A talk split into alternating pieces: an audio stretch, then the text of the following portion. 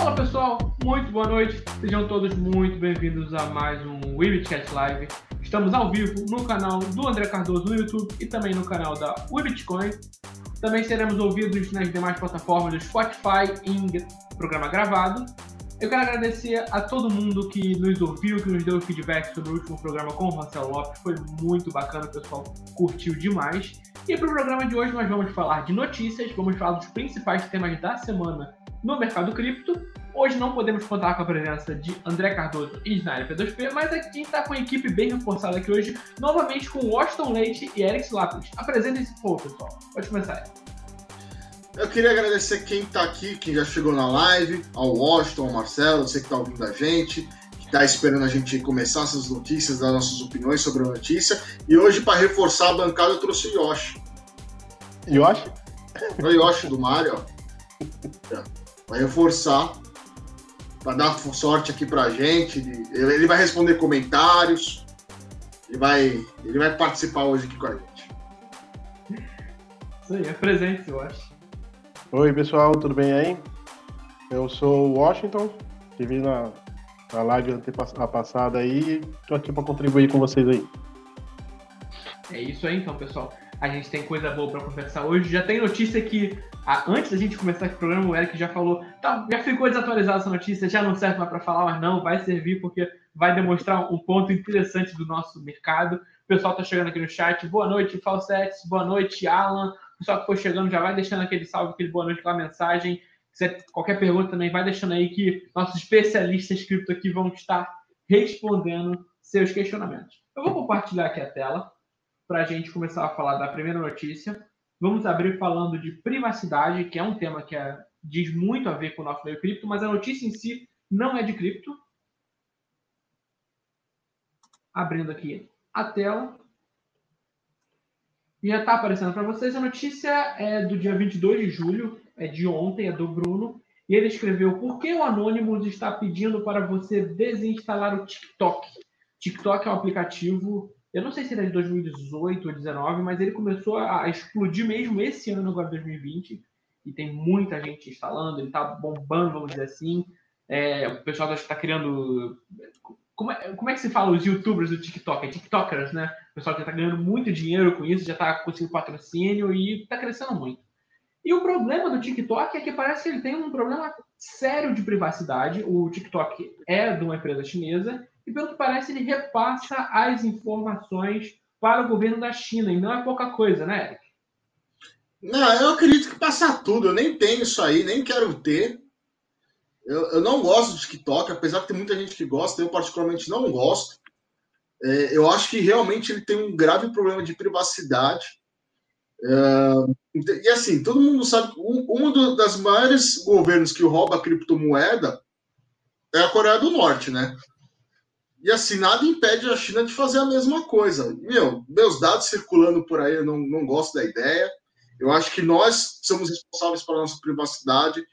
E assim, poxa, o que, que, tem na, que, que tem no TikTok que faz você querer entrar nessa plataforma, entendeu? Eu acho que é uma plataforma mais teen, mais voltada para esse tipo de público. E eu já, né, já tenho uma, uma certa idade, então. Quer dizer que você é velho. É, não, não, não, não me interessa muito por isso, né? Mas eu acho que tudo que a gente tem que fazer para proteger nossa privacidade, principalmente nesse mundo cripto, é importante, principalmente de governo. E a gente sabe que tem umas empresas aí chinesas que realmente devem passar informação para o governo em troca de algum favor, em troca de alguma coisa, então acho melhor evitar. E você acha? Tá usando o TikTok aí na sua jovialidade? Não, não, não. Não, não instalo, não. Não uso. E, cara, isso já aconteceu no passado com aquele programa, acho que Face, app Face, uma coisa assim que envelhecia a, as pessoas. Cara, e parece que o pessoal não aprende, cara. É, é, naquela época eram os russos, agora estão falando, são os chineses, né? Cara, mas é, é instalar um aplicativo desse porte e você faz transações é, financeiras pelo, pelo celular, cara, eu acho meio complicado. É, Muito o Alan até apontou aqui no chat, que é do Partido Comunista Chinês. Porque se você olhar a matéria, a matéria está na, na main page do Bitcoin, só acessar para vocês verem.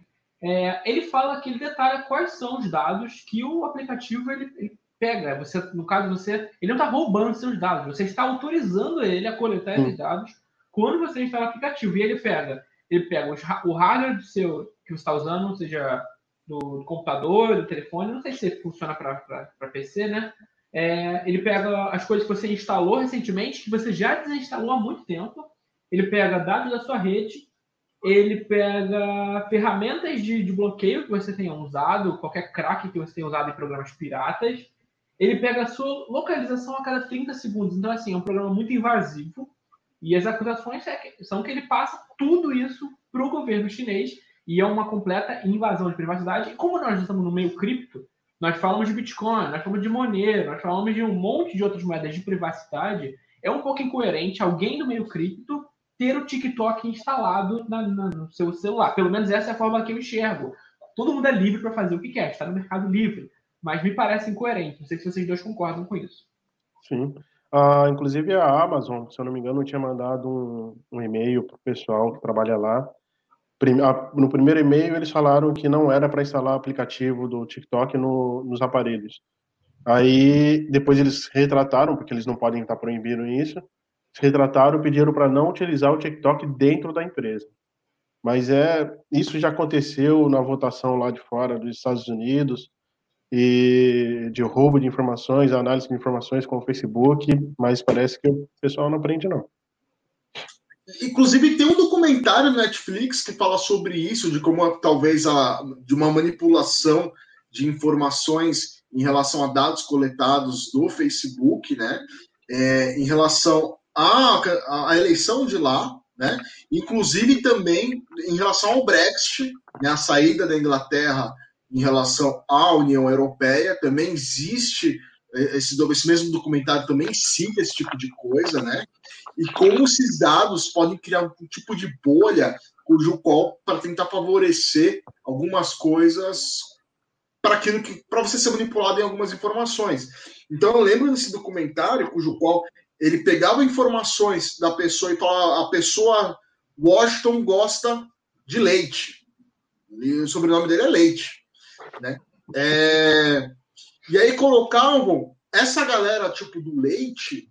Pô, Washington gosta de leite, então na verdade ele frequenta a comunidade sobre leite, ele gosta do assunto de leite, né? Então vamos colocar matérias relacionadas a leite para a gente conseguir fazer manipular o Washington para tomar só leite da Parmalat. Então vamos Sim. começar a lançar matérias, colocar, disparar no perfil do Washington imagens ou, ou, ou coisas dentro da bolha do Washington para mostrar que o leite longa vida X é ruim para ele só comprar Parmalat. Isso acontece muito, aconteceu nas eleições, tá? O documentário Netflix para poder assistir, quem quiser tiver interesse. Eu não lembro o nome do documentário, eu acho que era Hack, Hacker, eu não lembro não lembro, depois eu posso procurar e, e colocar no Twitter do Bitcoin. Uh, mas é uma ferramenta muito importante. Se, se ele realmente está coletando informações dos usuários, para quê? Para depois manipular a gente em termos de informações, para criar um raio-x da, da gente e catalogar e falar o que a gente gosta de fazer, o que a gente não gosta de fazer, com qual intuito? Algum intuito tem, algum objetivo tem. Que se for só para saber que o Washington gosta de leite, era só perguntar que ele falaria. Uma pesquisa é, qualquer. isso tem. E tem outro, você levantou um ponto muito importante, é, e hoje em dia, não sei se vocês já repararam, às vezes acontece comigo, estou conversando sobre um determinado assunto, e abro Facebook ou Twitter, vem aquele um anúncio logo em seguida. Não sei se vocês já repararam isso. E tem outro ponto também, né, cara? É, hoje em dia tem muita. Toda cidade, todo, todo local tem câmeras. E aí você está fornecendo o seu rosto para as pessoas. Eu posso estar até numa, numa teoria da, da, da conspiração. Só que isso mais à frente, é, é, você acha que quando você viaja, aquelas câmeras que ficam para antes de você embarcar, elas não estão analisando o seu rosto? Então, eu acho assim, é, é são pontos que você tem que levar muito em consideração. É, até mesmo utilizar o seu rosto para fazer máscara ou fazer um clone do seu rosto para colocar no rosto de outra pessoa. Isso é possível, cara. Na tecnologia é muito possível. e só para a gente finalizar aqui esse primeiro assunto, é, reforçar a ideia de que eles não estão roubando seus dados. Você está autorizando a captura desses dados no momento em que você instala o aplicativo no seu telefone. Se você não quer que esses dados sejam usados dessa maneira, não repasse ao governo chinês e não sejam vendidos para não sei quantas empresas que vão manipular suas informações, vão tentar te vender todo tipo de coisa, não instale o aplicativo. Inclusive, é a recomendação que eu pessoalmente deixo, eu não vou falar em nome da Bitcoin, nem em nome deles, mas a minha recomendação é não instalar o TikTok, a não ser que você queira fazer uma carreira como TikToker, ganhar muito dinheiro, o que se você não tiver, sei lá, até no máximo de 25, 24 anos, você não vai conseguir. Então, vamos para a próxima... vamos para a próxima notícia aqui. A gente vai falar agora de altcoins, vamos entrar no, no espaço cripto realmente. A notícia é essa. Opa, a notícia está na tela com vocês. 60% do volume de negociações da Binance é referente a altcoins.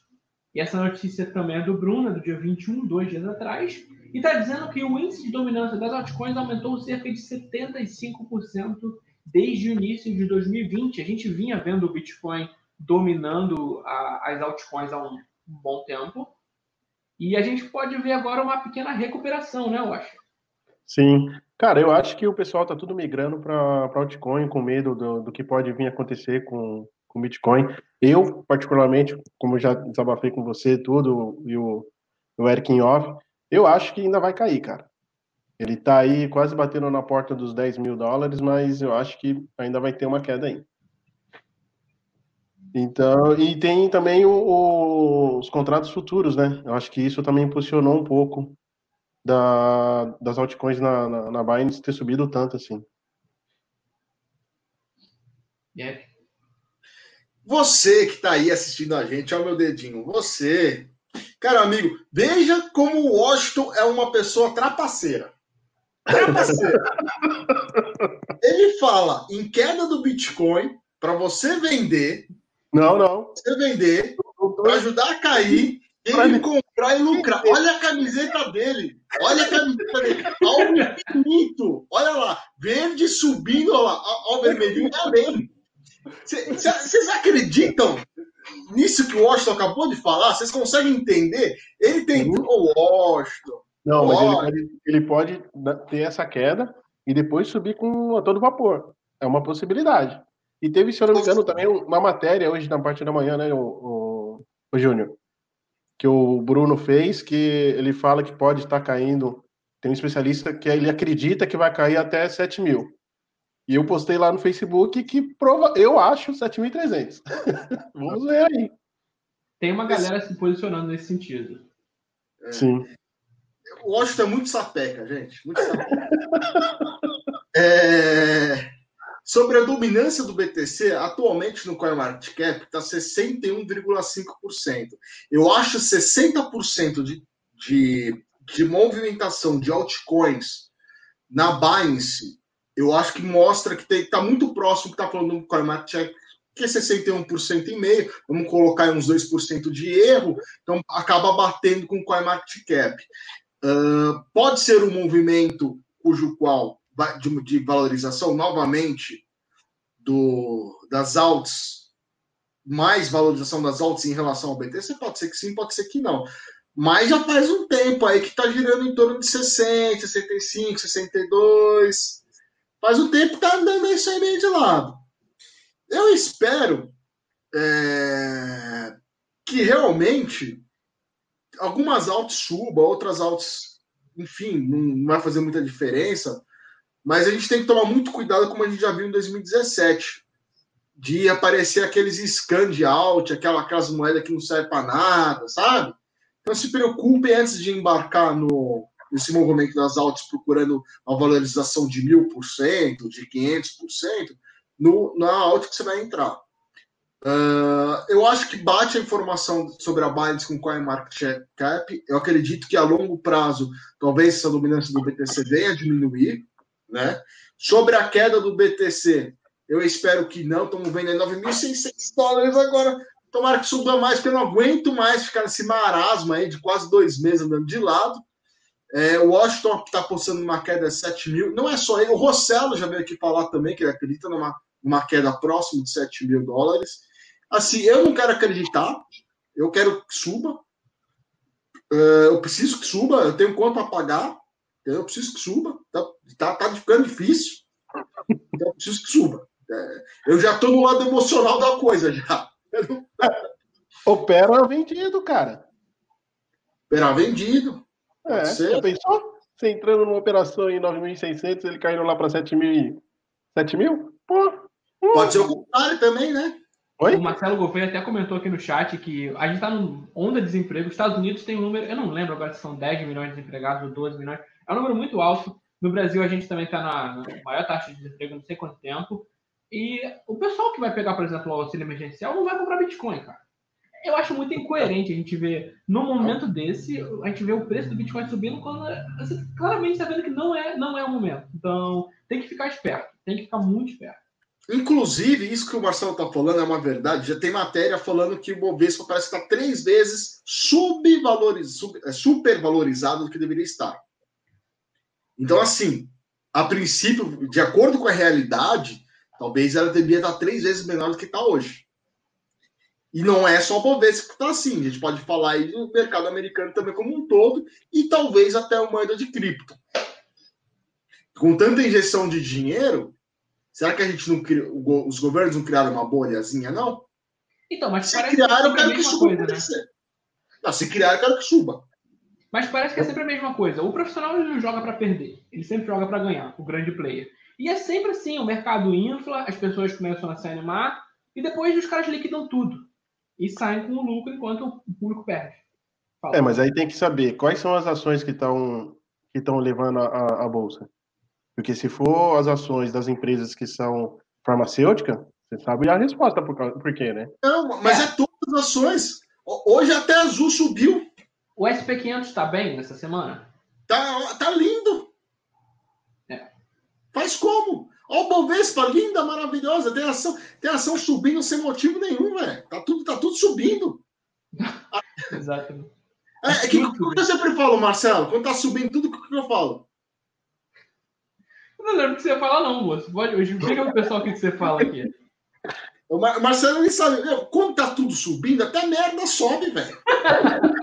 Eu adoro essa frase. Tudo sobe, velho. Tem... A maré sobe. Quando a maré sobe, sobe para todos, meu. Tá tudo subindo. Então, é. então assim, é, é, momento de pegar todos os seus fundos e, e comprar em altcoin, porque vai decolar tudo, tudo de um, um milhão por cento? Pode ser. Ó, a Ethereum hoje tá com 10%. Tá eu achei que você ia responder para não fazer isso, é que deixa, levantei a bola para você cortar, você, você manda uma dessa. Pode ser. Pode ser, ó, o Maker, 10% de 74, cara. Tem umas coisas. Ó, Digibyte, 21% hoje, cara. Tipo, qual é o sentido de Digibyte subir 21% hoje? A Extrato Blue também, o Marcelo Gouveia aqui colocou que a Extrato Blue, Blue tá, subiu também hoje, hein? Tá tudo subindo, cara. Tá tudo subindo. Hoje é, tudo subiu. É, fora o lance do desemprego da crise, é, o Marcelo levantou um ponto legal também, que é o lance da impressão de dinheiro, que a gente já vem comentando isso há uns dois meses, que quanto mais o Fed imprime dinheiro, mais isso é positivo para o Bitcoin. Você tem um dólar cada vez desvalorizando mais, e o Bitcoin realmente ganhando mais uma função, que é uma moeda que não vai tomar essa inflação absurda, que o, o dólar não vai apresentar inflação hoje, gente. Isso é importante de, de mencionar. Quando o governo adota políticas é, de, injeção de, de, injeção de dinheiro na, na, economia, esse resultado só aparece em 2021, vai aparecer em 2022. Não é agora, a gente não vê esse resultado agora de maneira alguma. Na verdade, o que a gente vê agora é um resultado positivo, mas a conta chega lá na frente. Sobre essa questão aqui dos, das altcoins, vocês querem acrescentar mais alguma coisa? Sobre altcoin, ó, a, a, a que mais subiu hoje, Flexcoin. Flexacoin. Que, que, que é essa, mano? Nunca tinha ouvido falar, cara. 35%? Que, que moeda é essa? Ó, é. Nas últimas 24 horas, aqui no CoinMarketCap, a gente tem a Kusama com 33% de alta. Das principais que moedas. É Kusama? Das principais moedas, a gente tem a Maker, que está com 10% de alta na 27 posição.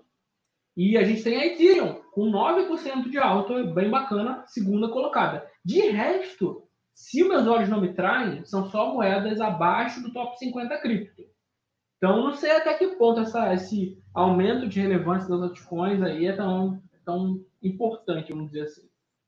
Hum. E outra, se o mercado está tão bom assim, como está mostrando as bolsas, por que, que o ouro está subindo, que é um ativo de proteção de, de crise? O ouro hoje bateu mil, quase 1.900 dólares, está 1.887 dólares agora. É, mas a gente também tem que ver é, que isso aí não são os pequenos players, né? Não. Isso aí tem muita gente graúda por trás disso. Aproveitou que caiu e agora comprou, filho. Voltou a comprar. Eu tô mais na, na crença do que o Carvalho comentou aqui no chat, mostrando aqui, ó, esses 50.293 reais. Eu, na minha posição hoje, não compraria Bitcoin.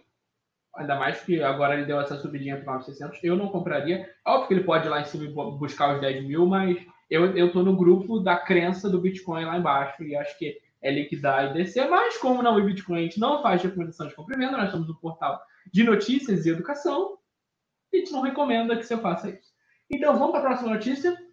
Vamos falar agora. Vamos falar ainda de, de, mercado cripto, mas vamos falar de Mastercard e Visa. Esse assunto aqui é mais curtinho, é mais para a gente falar relacionado aos investimentos institucionais a como o mercado se comporta relacionado a isso. A gente teve um tempo atrás a Mastercard dizendo que planejava é, adentrar mais no meio cripto e fazer ligações com, com empresa de pagamento para colocar, por exemplo, cartão de crédito, esse tipo de coisa com cripto. E a Visa, ela obviamente é, a Visa é a maior provedora de pagamentos, ela é maior que a Mastercard, ela não vai ficar atrás de forma alguma, e agora ela disse que está com planos para suporte a criptomoedas. Isso é muito importante, né, Eric? Muito. Eu quero mais é que esse mercado ganhe mais empresas assim, que não fique tudo fechado na mão da Visa do Mastercard. É, espero que venha aí uma elo da vida, que vem a, a princípio para aumentar a concorrência, porque dentro daqueles pagamentos via WhatsApp, que ia ser com a Visa, né? A Visa, Cielo, né? É, junto com, com, o WhatsApp, meu, a taxa era de quase 4%, era 3,99%, caro pra caramba.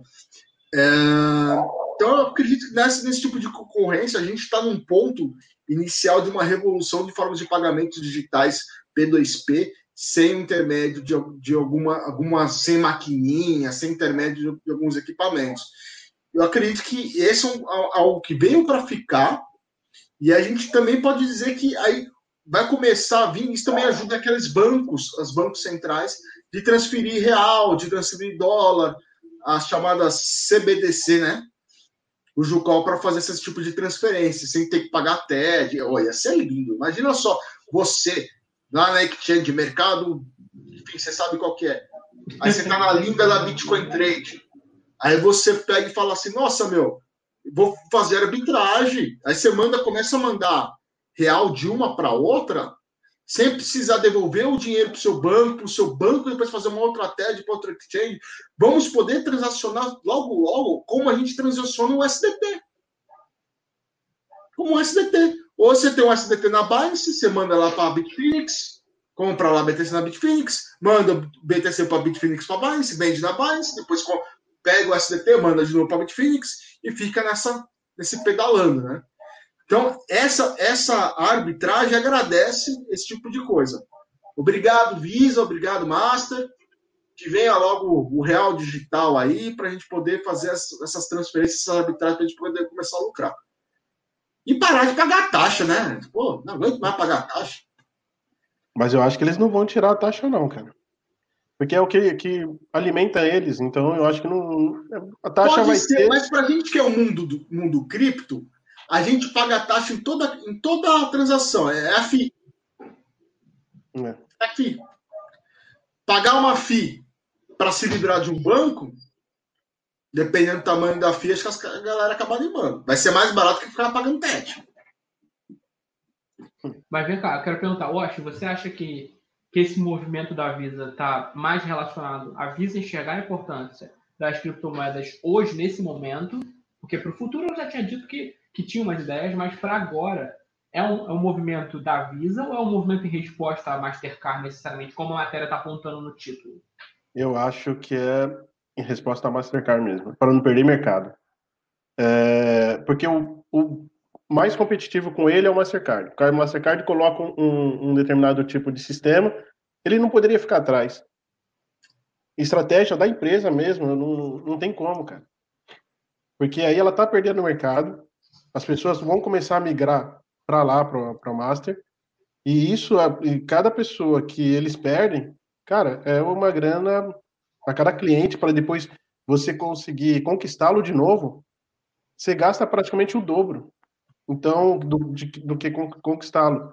Então, cara, é, é uma eu acho que aí é para ter uma concorrência acirrada. Mas isso é muito bom também se eles levassem isso a público. Mais pessoas, não só do mundo cripto, mas outras pessoas também ficassem cientes. Porque tem muitas pessoas que falam para mim: ah, mas eu não vou mexer com criptomoeda porque é muito perigoso. Mas aí eu falo: ué, mas o Santander mexe com criptomoeda e é no sistema atrás do, do, do caixa, cara. Então, eu acho que se a pessoa começa a, a, a, colocar na cabeça que ela tem, que ela indiretamente ela já está movimentando cripto, eu acho que eu só tenho a, a, agradecer aí, porque vai ter muita gente comprando altcoins, comprando Bitcoin, e, e isso vai ser muito bacana para o mercado cripto. Esse comentário que o Marcelo fez agora, coloquei na tela, achei interessante. Ele fala: o PayPal também vai entrar nesse jogo. Isso me lembra da questão da Libra. O PayPal ele estava no grupo original da Libra, naquele grupo dos fundadores da Libra, e ele saiu por causa das complicações regulatórias que a Libra estava enfrentando. Mas, de fato, o PayPal é outro grupo grande que já demonstrou interesse em ter participações com cripto de diversas formas possíveis. É, são empresas grandes. E ele também comentou ali da Grayscale, que é uma, uma, gerenciadora de, investimentos enorme. A gente vai falar disso na parte da Ethereum, a gente pode comentar esse assunto, mas mostra que cada vez mais essas grandes empresas, grandes conglomerados estão virando suas atenções para o Bitcoin, para as criptomoedas. É um mercado que precisa, a gente precisa desses, desses grandes players para crescer, para ter adoção em massa, e para eles também é bom, porque eles têm uma nova gama de possibilidades, um novo mercado para atingir. E eu dizia, ponto, vocês... pode falar. dizia lá no, na época do podcast, você lembra o que eu falava? O mundo vai se ajoelhar às criptomoedas. Já está acontecendo. Isso é. Profético. Washington é. profético. Já começou, cara. É, cripto é o futuro. É verdade.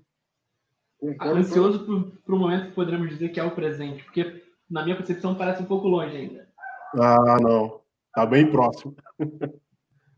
É, a próxima notícia que eu vou colocar aqui, a gente vai tratar as duas juntas, que é a questão do, do Bitcoin, estabilidade, e a alta de hoje de Bitcoin e Ethereum, a gente pode traçar com essa questão da Grayscale, que a Grayscale não está comprando só Ethereum, está comprando muito Bitcoin também. Vou colocar aqui na tela para gente. Tá, notícia na tela. Preço do Bitcoin não fica tão estável desde 2018. Essa é a notícia que no comecinho do programa a gente comentou que já ficou desatualizada. Na verdade, não ficou, porque ainda contextualiza bem o que a gente está abordando. Essa matéria está falando principalmente que a, a situação atual do Bitcoin ela é muito parecida com o que a gente viu em 2018, que Bitcoin ficou lateralizado durante meses, e depois disso a gente teve um tombo pesado, e o Bitcoin foi buscar 3 mil dólares um tempo, um tempo depois. E agora a gente estava vendo, e o pessoal, inclusive o Bruno, fez uma matéria dizendo que o Bitcoin podia cair para 7 mil, vários especialistas falando isso, o Washington e o Eric comentaram esse ponto também, e o Bitcoin surpreende todo mundo e vai lá para 9.600 e agora pode buscar 10 mil, que é a notícia que a gente vai falar também junto com essa, que é Bitcoin e Ethereum sobem para 9.600 e 275 controle sobre controle. É, a expectativa agora é de uma continuação da, da lateralização ou vocês estão esperando que a gente veja um movimento de preço mais brusco? Pode começar.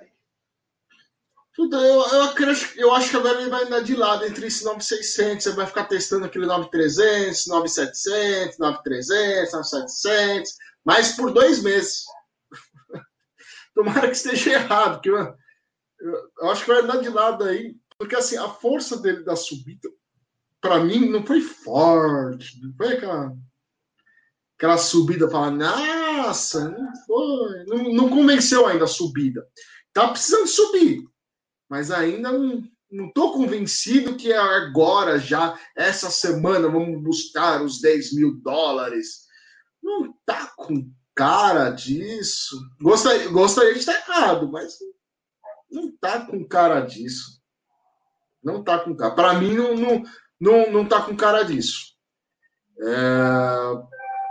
A gente vê que já está formando uma pequena LTA no, no, no preço ali, mas pode ser o início de uma tendência para uma subida, mas não vai bater 10k essa semana. Na minha opinião, não bate 10k essa semana. Esse cara tá errado. Se tiver errado, a gente vai, a gente vai ficar contente.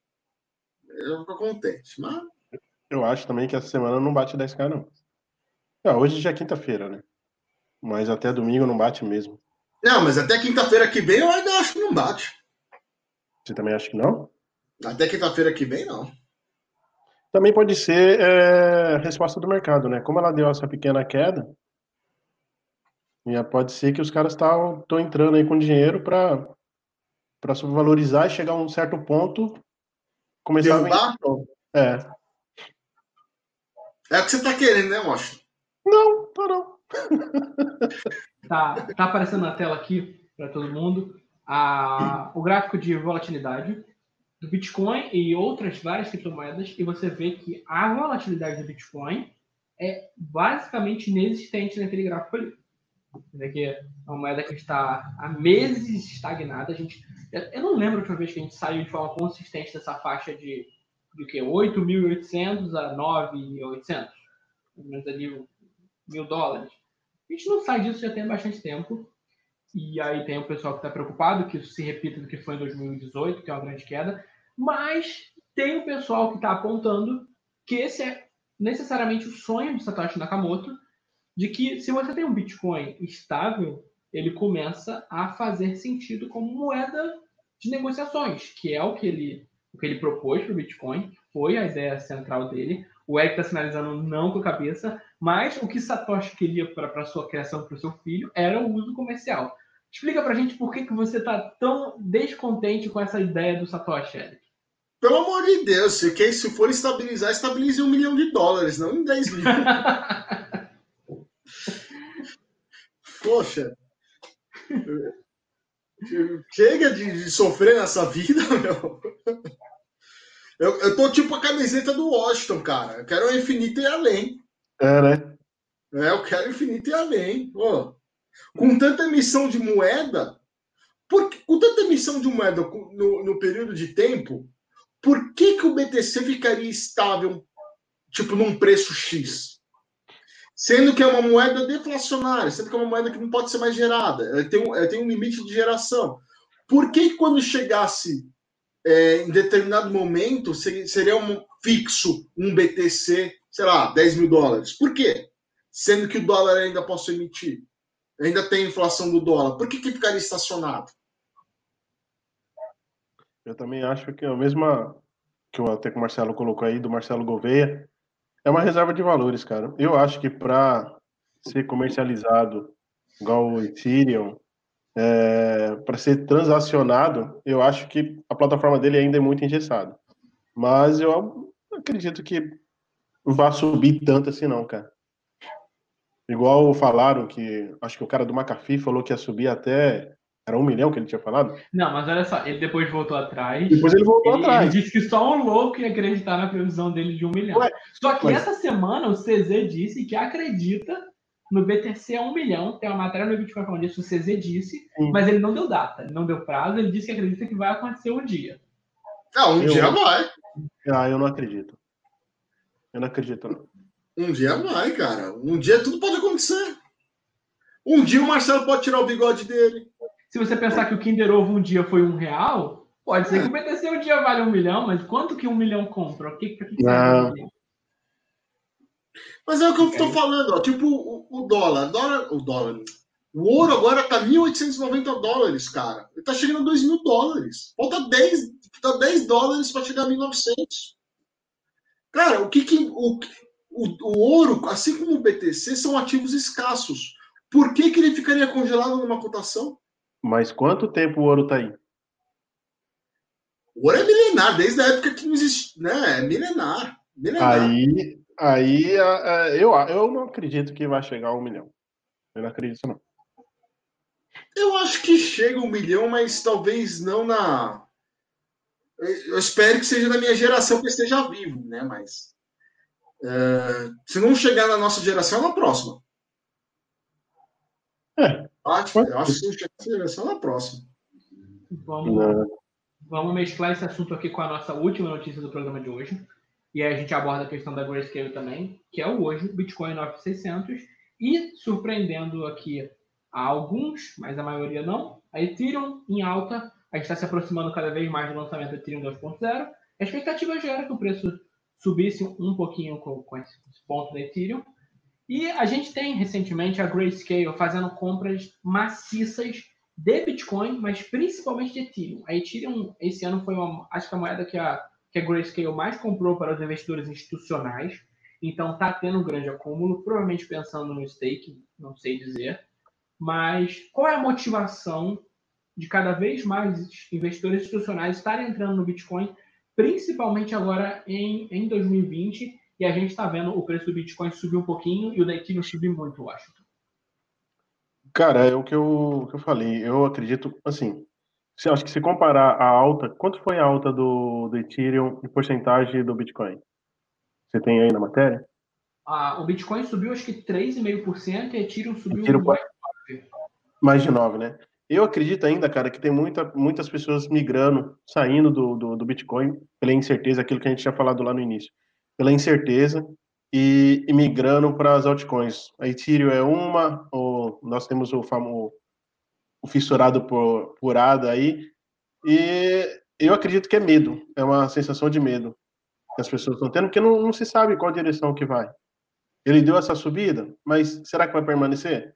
Será que vai romper a casa dos 10 e vai chegar, sei lá, a, a, a 11, 12, 13? Então, eu acho que é mais fácil as pessoas estarem é, é, utilizando outra, as altcoins do que o próprio Bitcoin. É, tem, tem vários motivos para isso, né? Tipo, taxa, é, tempo de transferência, hum. taxa de transferência, né? Tem vários motivos para a galera usar o BTC como reserva de valor e usar outra alt, altcoins, alguma coisa assim, para fazer transferência. E não só isso, né?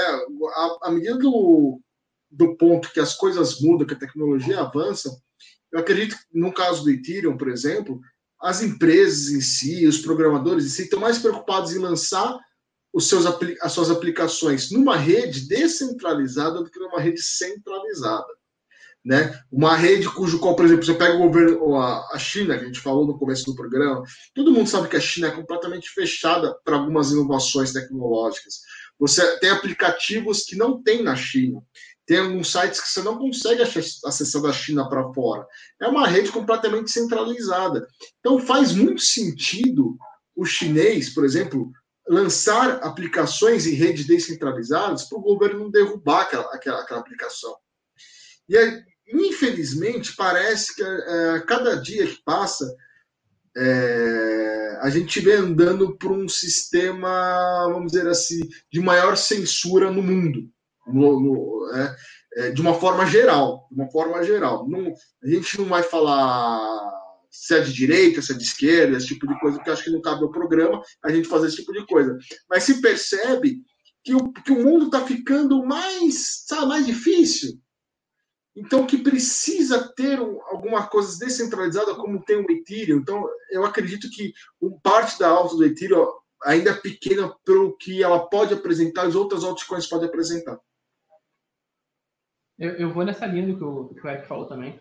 Uh, tem alguns especialistas que falam que a gente já passou da fase da, por exemplo, da globalização. A gente já parou no momento de abrir fronteiras, de estreitar laços, e a gente está agora no momento de centralização. Cada país se fechando em sua própria bolha social, econômica, política, e isso não é necessariamente bom, dependendo do ângulo que você enxerga. Eu concordo com o Eric, eu acho que essa, essa centralização principalmente para nós do meio cripto, não é o que nós queremos e eu vejo isso com maus olhos. Não sei se o Washington concorda. Concordo, concordo plenamente. Mas é, é, a gente tem que se atentar é, na parte de. O Eric defendeu que tem muitos, muitos sistemas sendo centralizados, né? Só que a gente tem que se atentar. É... Não, quando é centralizado, beleza. O problema é quando está descentralizado, porque as informações. Não, ia, eu fiz confusão aqui agora. Centralizado. Centralizado é quando está em mãos de empresas privadas. Então, mas é, tem, a gente tem que tomar muito cuidado com a parte de documentação, de dados, conforme a, a o Rossello falou. É, ele até deu uma aula aqui para gente. Porque imagine se seus dados, suas informações, todos os seus dados financeiros é, for mapeado. Isso independente, acho que do país, independente do, da bolha que, que tiver, do, do, do país mesmo que tiver, o que, que os caras podem fazer com isso? Então, é, é e, é e algo... tem aquela coisa da, da, da, do propósito também. Porque, por exemplo, se você tem uma, uma entidade que ela é fundada como algo centralizado e que, para o bom, bom funcionamento dela, ela precisa ser centralizada. Então, por exemplo, uma, uma entidade desportiva, em que organiza campeonatos, em que ela faz gerenciamento de recursos, atletas e tudo mais. Dificilmente ela vai funcionar se ela for descentralizada. Então, por exemplo, é, licenciamento de produtos de marcas são coisas que precisam de centralização. Agora você vê, por exemplo, produtos como. Vamos o Bitcoin. O Bitcoin foi feito para ser descentralizado. Quando você vê o Bitcoin altamente centralizado, a gente tem um problema, porque a concepção dele não é essa. E isso gera problemas que não estavam pensados e programados na concepção do Bitcoin.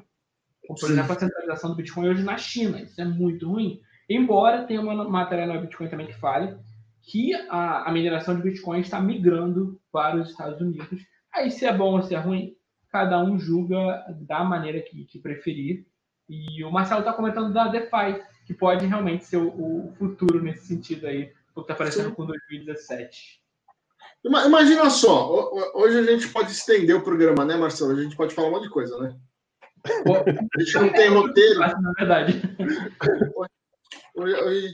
É, uma das, das, maravilhas blockchain, vamos colocar dessa forma, das descentralização, hoje, por exemplo, quem está no SUS, uma carteirinha escrito SUS, né? Onde lá vai ter todas as informações sua e sua saúde. Se amanhã dá uma loucura, muda governo, os caras desligam servidor que não tem dinheiro para pagar, enfim, toda aquela informação foi para o saco. E detalhe, essa informação não é descentralizada. Pelo que, até onde eu sei, são informações centralizadas em cada estado. Então, por exemplo, se o Marcelo tem alergia a, sei lá, qualquer Advil. remédio aí, Advil, né? sei lá, de pirona. Marcelo tem, tem alergia de pirona. E, e ele tá, ele mora, o Marcelo mora no Rio de Janeiro, para quem não sabe. Ele é rico, poderoso, mora no Rio de Janeiro. Ele tem uma vista maravilhosa, assim, pro, pro Cocovado, Pão de Açúcar. Assim, é, é lindo. Um, e aí, de repente, ele vem aqui em São Paulo me visitar. Aqui tem bala perdida, tem um monte de tranqueira. Acontece alguma coisa com ele, eu levo ele para o hospital. Não se sabe, eu não sei, não se sabe se o Marcelo é alérgico a dipirona. Não tem essa informação. Isso Quando a gente fala de descentralização, imagine um banco de dados público, tanto da rede privada como da rede pública, juntos, com todo o histórico do Marcelo. Qual é o tipo sanguíneo dele? Ele é alérgico ao quê? E cujo qualquer um pode acessar. Se amanhã, o Marcelo é bem de vida, não sei se você sabe, ele vai no Albert Einstein quando ele passar mal.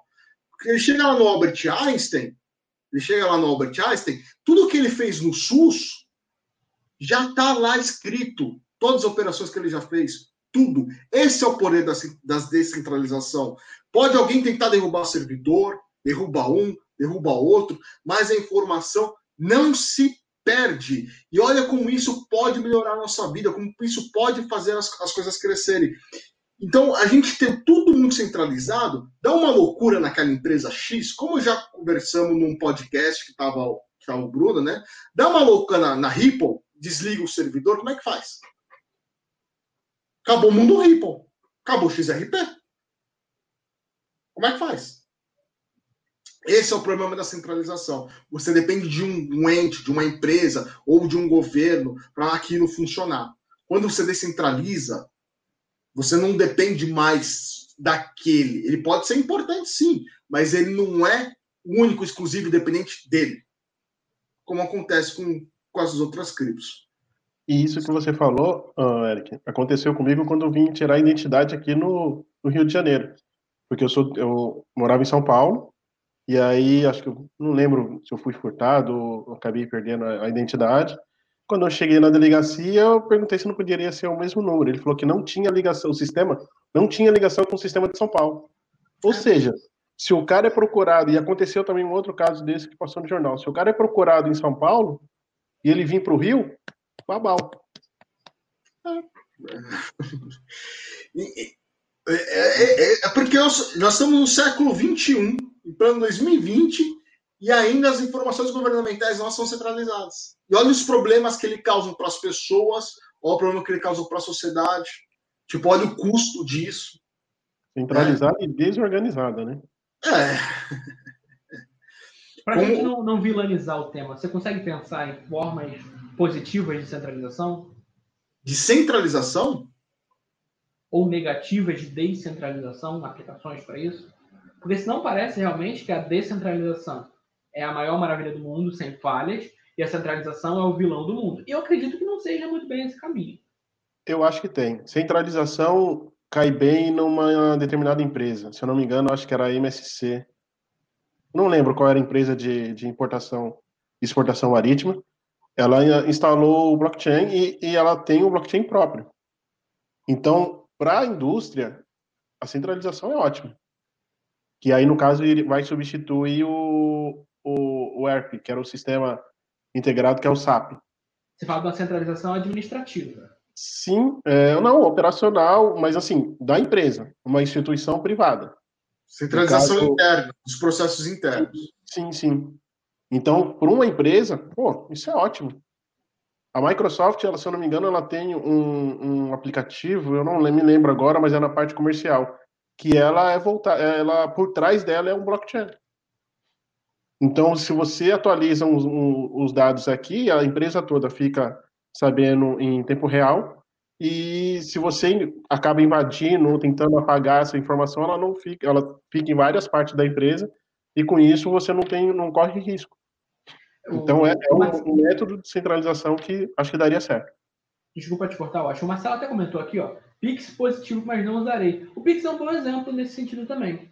O, quando o professor Courtney esteve aqui, ele, ele conversou com a gente, falou. Inclusive, fica aqui a recomendação para quem quiser saber mais sobre CBDC e Pix, a gente tem um programa de uma hora de duração com o professor Kirchner, um especialista em, em blockchain. O cara manja muito e ele falou direto sobre esse assunto. Tá bem detalhado, tá? No histórico do programa, acho que é o Wildcast 33, se eu não me engano. E o Pix é uma forma de descentralização. A gente tem uma, uma moeda, uma, uma ferramenta que vai ser do governo. E a gente tinha o WhatsApp Pay, que em teoria, vamos dizer assim, que seria a forma descentralizada vindo de uma empresa privada que não, tar, não estaria relacionada ao governo. Mas o WhatsApp Pay permitiria uma centralização, permitiria um monopólio. Ficaria tudo pelo Facebook, que é o dono do WhatsApp, e ele teria todo acesso aos dados e às transações. Nesse sentido, a centralização, o governo poder ali, não estou dizendo aqui, gente, que eu apoio ou que sou contra o Pix, tá? Não, não tenho uma, uma opinião pública sobre isso. É, não seria um ponto a favor da, da centralização e contra a descentralização, porque descentralização, nesse caso, geraria monopólio. Ou estou falando bobagem? Não. Sabe um exemplo bom de centralização, Marcelo? Que funcionava, teoricamente? Netflix. Sim. Quando começou o Netflix, tudo estava no Netflix. Você pagava lá R$19,90 e tinha acesso a um mundo de documentários e filmes. Hoje se descentralizou um pouco, agora você tem que pagar 50 pau pro Netflix, 50 pau pro HBO, 50 ah, pau para Disney Channel, 50. Antes estava tudo centralizado num programa só, né? É, exatamente. E não é como se fosse pagar mais para ter mais. Não, é pagar mais para ter o que você tinha antes. Porque, por exemplo, a Disney saiu do Netflix. Então eu é. pago a mesma coisa no Netflix, na verdade eu pago mais caro, porque tem reajuste. Eu tenho menos conteúdo. E se eu quiser ter o que eu tinha antes, eu tenho que pagar muito mais com Disney Plus agora, por exemplo. E acho que cabe bem. Esse, esse tipo de descentralização para nós foi ruim. Para nós foi ruim. Para a indústria, talvez seja positivo. É. Talvez para a indústria. Você tem mais gente trabalhando, você tem mais produtores fazendo. Você tem agora os, as produções próprias, né? muita produção independente, muita, muita, muita. A gente tem também, ah, um outro ponto, uma descentralização do conteúdo de, do- dos Estados Unidos. A gente tem séries da Espanha criando, criando espaço, como a Casa de Papel, séries brasileiras ganhando espaço, por exemplo, na Globoplay, séries da, Europa, principalmente, agora Dark, que é uma série alemã, teve muito sucesso. E isso acontece por causa da descentralização. As empresas se veem obrigadas a produzir mais conteúdo original. É um ponto a favor. É, E, o, e tem outro ponto também com os novos entrantes, tipo a, a Amazon, se eu não me engano, tá 9 e alguma coisa, né? 9,90. Ah, é, é, é 10 reais Uma- agora. É, vamos, rea- vamos arredondar para 10 reais. Para as pessoas que não tinham e achavam que a Netflix estava cara, vai começar a migrar pro, pro, Mas pra Amazon. Amazon E Prime foi, o que, Video.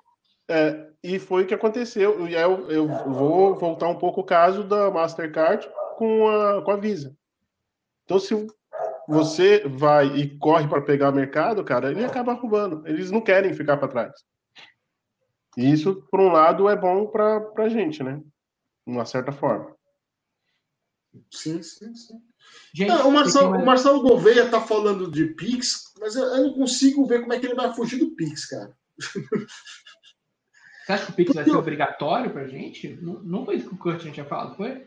O Pix, pelo que eu entendi, vai ser obrigatório, porque ele vai, vai pegar todo o sistema interbancário. Você querendo ou não querendo, você vai acabar usando. Inclusive as fintechs, por exemplo, Nubank, É, é, se- pelo que eu entendi do Pix, ele é um novo sistema de pagamentos brasileiro, né? Pelo que eu entendi do Pix. Então eu acredito que vai pegar todo mundo. Você não, acha muito perigoso deixar uma empresa não, sei lá, o Banco do Brasil? É, o sistema vai ser Pix também, não vai? Acho que todos os bancos vão adotar Todos os Pix. bancos. Você não acha muito perigoso colocar toda essa parte de tecnologia numa mão de um terceiro? Por que terceiro? A Pix é, é do Banco Central ou é uma empresa que tem é uma É, fintech? do Banco Central. Do Banco Central. Ah, tá. É é um projeto do Banco Central. Porque hoje já tem um sistema bancário brasileiro que todos os bancos são interligados. Sim. né? É, O Pix vem para substituir esse, esse tipo de coisa, para dar mais confiança e deixar mais baratas as transações. Ele está falando que vai dar um jeitinho brasileiro. O único jeitinho brasileiro que eu vejo é se ele pagar em dinheiro ou em cripto. Mas em um Eu não- momento você vai ter que sacar. É, Não, assim, as suas contas você vai ter que pagar de alguma maneira. Aluguel, condomínio, dificilmente você vai pagar em dinheiro, conta de luz, água, telefone, internet. Você também dificilmente vai pagar em. Quando eu falo dinheiro, dinheiro é moeda, papel, tá? Isso não vai acontecer. E você não vai pagar em cripto. A NET não aceita cripto, a Vivo não aceita cripto, a companhia de gás dificilmente aceita cripto. é mais ou menos, né? Porque você tem um site que você pega o boleto, manda cripto e eles fazem para você, né? Eles fazem a conversão, né? Pera fala disso aí, Eric. Mas você tem uns sites que você. Tipo a Snalha.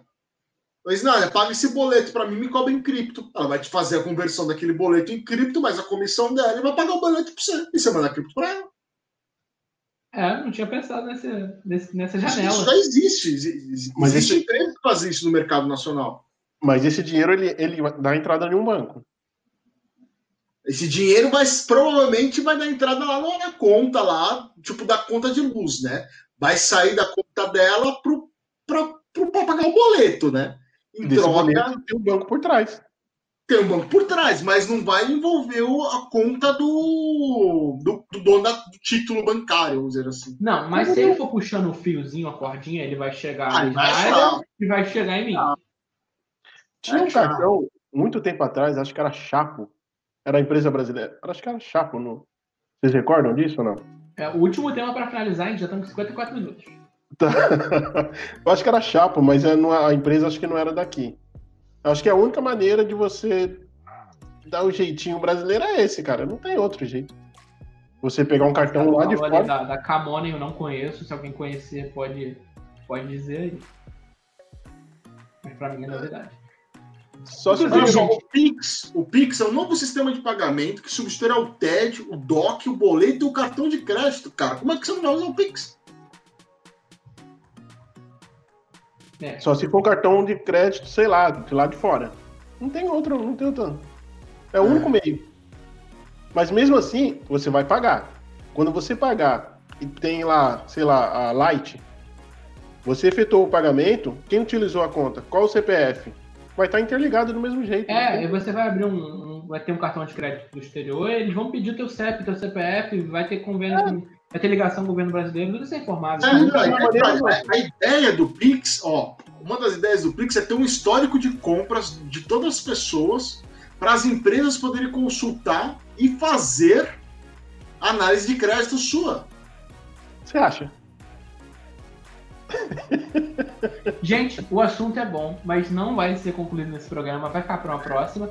Inclusive, para quem tem interesse pelo Pix, ainda, ainda tem bastante gente aqui com a gente no final do programa. A gente tem um programa, como eu mencionei, do professor Courtney, ele fala do Pix, ele fala do CBDC. E no último programa agora que a gente teve com o Rossello, o Rossello também comenta, o pessoal no chat fez perguntas sobre Pix, sobre Banco Central. E o Rossello comenta também, então fica aqui a recomendação do último Webcast, o Webcast 38 foi a segunda parte da entrevista com o Rossello. O Rossello também é um cara sensacional, especialista. E ele falou sobre Pix, então fica aqui a nossa recomendação de programa para vocês estudarem, saberem um pouquinho mais sobre o Pix e poder debater esse assunto. Gente, eu quero agradecer muito a presença de todo mundo que ficou com a gente até o final. Foi um programa bem legal. A gente tratou de mais notícias do que planejava inicialmente. A gente migrou para Grayscale, Pix, centralização. A gente não estava no roteiro inicial. Mas muito obrigado a todo mundo que esteve com a gente, todo mundo que interagiu o Marcelo, o Diogo, teve muita mensagem aqui também, Carolina Carvalho, Josney, muita gente, gente, muito obrigado. Agora eu quero dar o espaço para o Eric e para o Washington se despedirem em dois minutos para a gente poder mandar esse programa para o IGTV. Pode começar, Washington. É, eu quero agradecer a todo mundo, você rapidinho aqui. Pessoal, curte lá, dá o um joinha lá, segue a, a, a YouTube. Camisetas personalizadas igual essa aqui, ó, bonitona aqui, ó na mostra, Bitcoin Loja. Mostra a camisa hoje. Aqui, ó. Ah, aqui, que lindo. Mas vai cair. E, e obrigado aí por, pela presença de todos. Eric, me molhei aqui pra Eric, com você. Queria agradecer quem ficou aqui até o final com a gente, o seu Marcelo, o seu Washington Leite, o Marcelo Gouveia, o Diogo, né, é, todo mundo que apareceu na, na live aí, o Vanguarda, a Vivian, J. Carvalho, Jos, Josney Santana, meu, tem gente pra caramba, André Cardoso, André Cardoso, o nosso chefe, Paciente 2020, Alan, e o seu Yoshi, que hoje veio aqui, ó, trazer aqui, animar a gente, né? O seu Yoshi não estava vendo no, no Bitcoin ainda. Um dia estará. Ainda. Ainda. Um dia será licenciado pela Nintendo. É. E obrigado a todo mundo que veio comparecer. Se você gostou do programa, deixa lá. Converse com a gente lá no Twitter, no iBitcoin, no Instagram, no iBitcoin. Estamos em todos os lugares, né, Marcelo? Exatamente. Pessoal, não deixe de se inscrever no canal, aqui no, no André Cardoso e no canal do iBitcoin também. Conteúdos diários aqui no, no canal do André Cardoso e duas vezes por semana no canal do iBitcoin. Então, gente, muito obrigado a todo mundo. A gente se encontra novamente na terça-feira, provavelmente com um convidado, ainda não vou confirmar para vocês, mas na próxima semana a gente vai ter convidado. E quinta-feira a gente deve ter também uma nova rodada de notícias que parece que fluiu bem a dinâmica da gente poder conversar sobre notícias. Tem mais tempo para abordar também, porque tem menos pessoas falando. Então, gente, um grande beijo a todos. Nos vemos na próxima semana e até lá.